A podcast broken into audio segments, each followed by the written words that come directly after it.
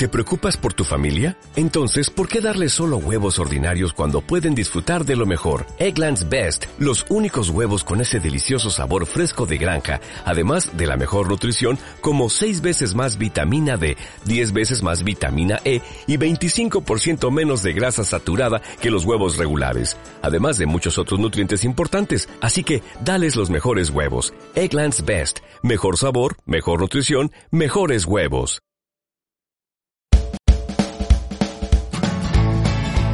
Estás escuchando el podcast de legalidad para negocios online, el primer programa enfocado a proteger negocios digitales de Latinoamérica, donde vas a encontrar los mejores tips y consejos para proteger tu negocio del plagio, clientes problemáticos y pagar menos impuestos legalmente. Este podcast es para ti, que quieres estar al tanto de las herramientas legales que tienes para proteger tu negocio sin complicarte con la jerga legal. Al micrófono, tu anfitriona, Melissa Mogollón.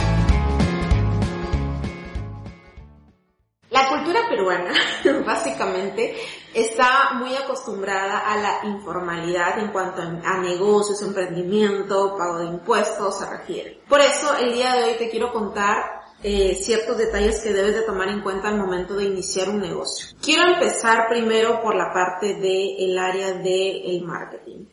El marketing, si bien es cierto, no es el único aspecto que deberías de tomar en cuenta en tu negocio. Sí es relevante para darte cuenta qué tanto tiene existencia el producto que estás ofreciéndole al mercado, mejor dicho, qué tanta atracción el mercado va a.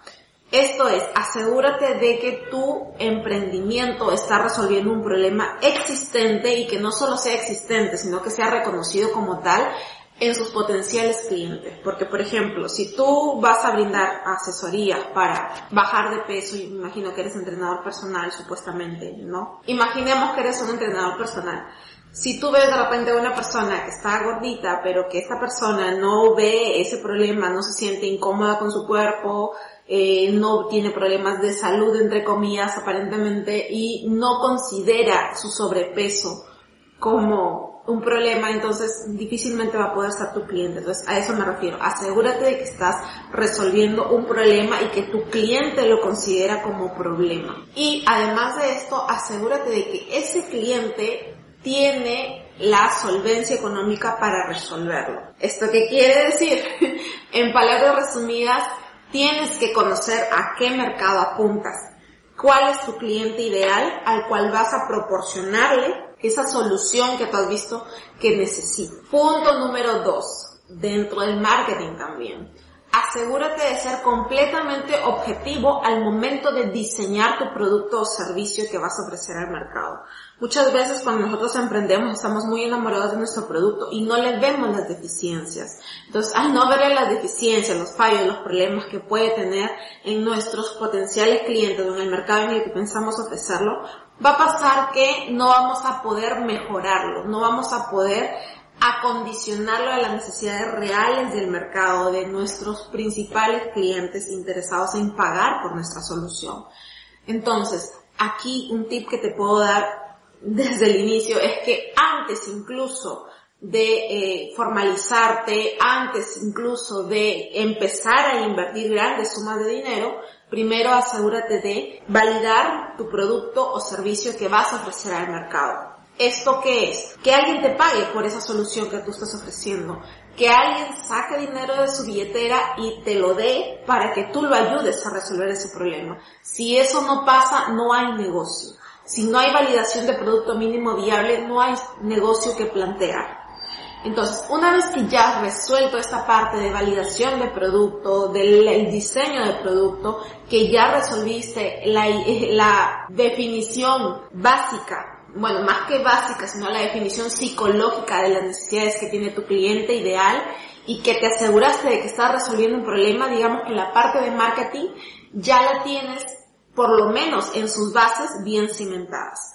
¿Y por qué esto es importante? Porque en torno a esto va a girar todas las demás decisiones que tomes dentro del negocio. Algo que siempre eh, nos, nos ha caracterizado los peruanos es que, por ejemplo, tenemos alguna necesidad económica y siempre buscamos por ahí eh, empezar un negocio, pero a veces lo empezamos de manera muy intuitiva y nos olvidamos de que finalmente los negocios se convierten en relaciones a largo plazo. Un cliente satisfecho es un cliente que te va a volver a comprar y además de que te va a volver a comprar, te va a recomendar. Entonces asegúrate de que ese principio se va a cumplir con tu producto desde el inicio. Punto número dos el aspecto financiero. En el aspecto financiero, si bien es cierto, a veces creemos que el aspecto financiero está subyugado que qué tan bueno soy en matemáticas, qué tan bien me llevo con los números, pero esto no es así. Básicamente, entender el margen financiero significa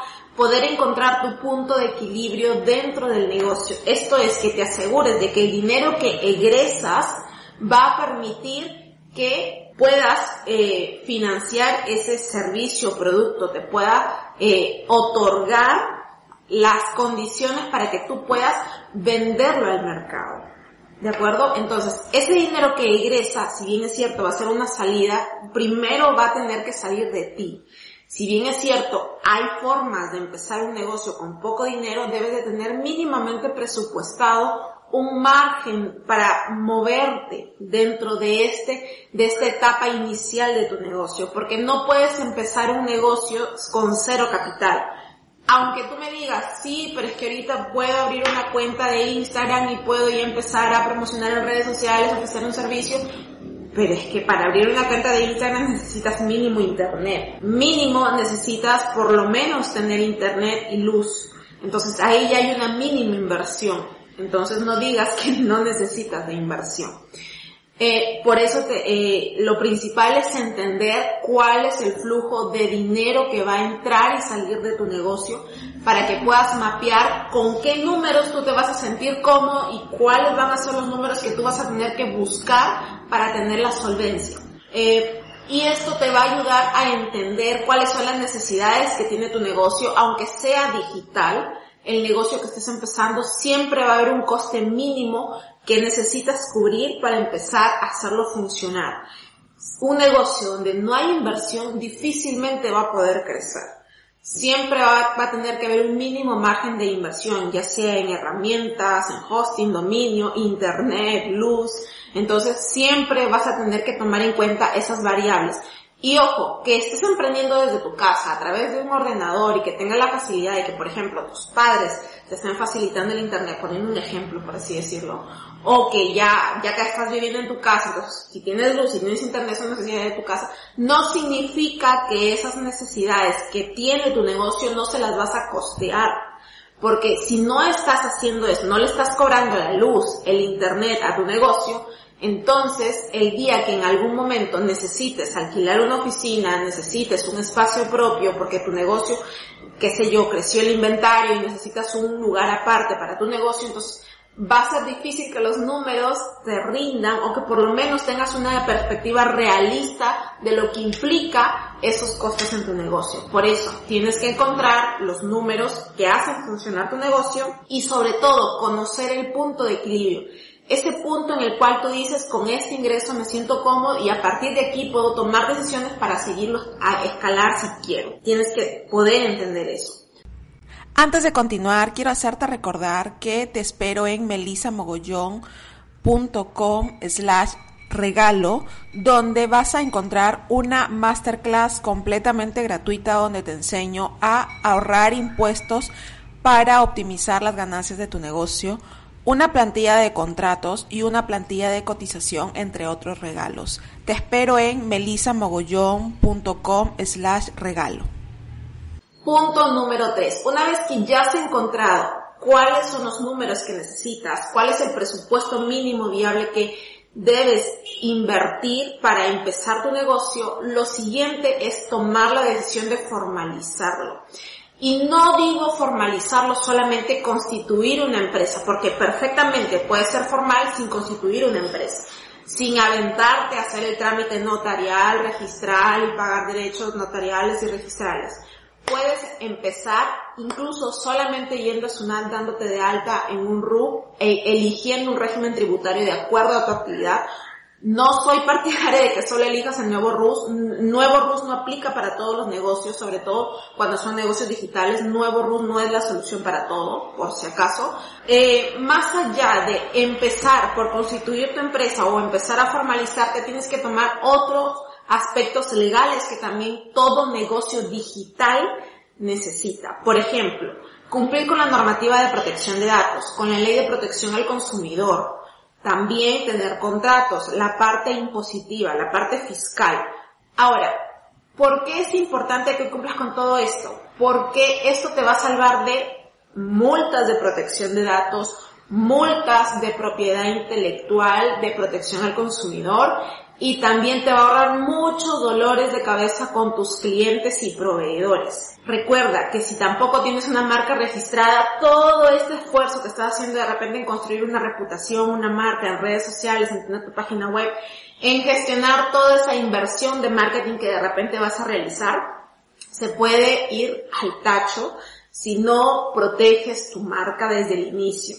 Proteger tu marca ¿Cuándo es el momento ideal para realizarlo? Básicamente yo te digo, desde que esta marca ya queda plasmada en tu cabeza y que básicamente la materializas porque y ya te sientes cómoda con cómo se ve tu marca.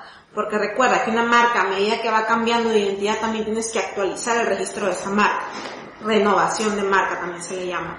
Entonces, además de eso, también asegúrate de cumplir con todas estas cosas que te estoy diciendo. Resuelto el tema legal, Ojo, aquí quiero hacer una pequeña pausa. Resolver el tema legal no solo significa que estás invirtiendo, no es un gasto en realidad la legalidad, en realidad es una inversión que te va a permitir proteger tu dinero que estás metiendo al negocio, también proteger tu esfuerzo y tiempo que le has invertido a ese negocio, sino que además te va a otorgar mayores oportunidades, mayores facilidades para acceder, por ejemplo, a grandes préstamos bancarios, porque, por ejemplo, a grandes productos financieros en realidad, porque los bancos aprecian mucho a los dueños de empresas constituidas. Un datito extra.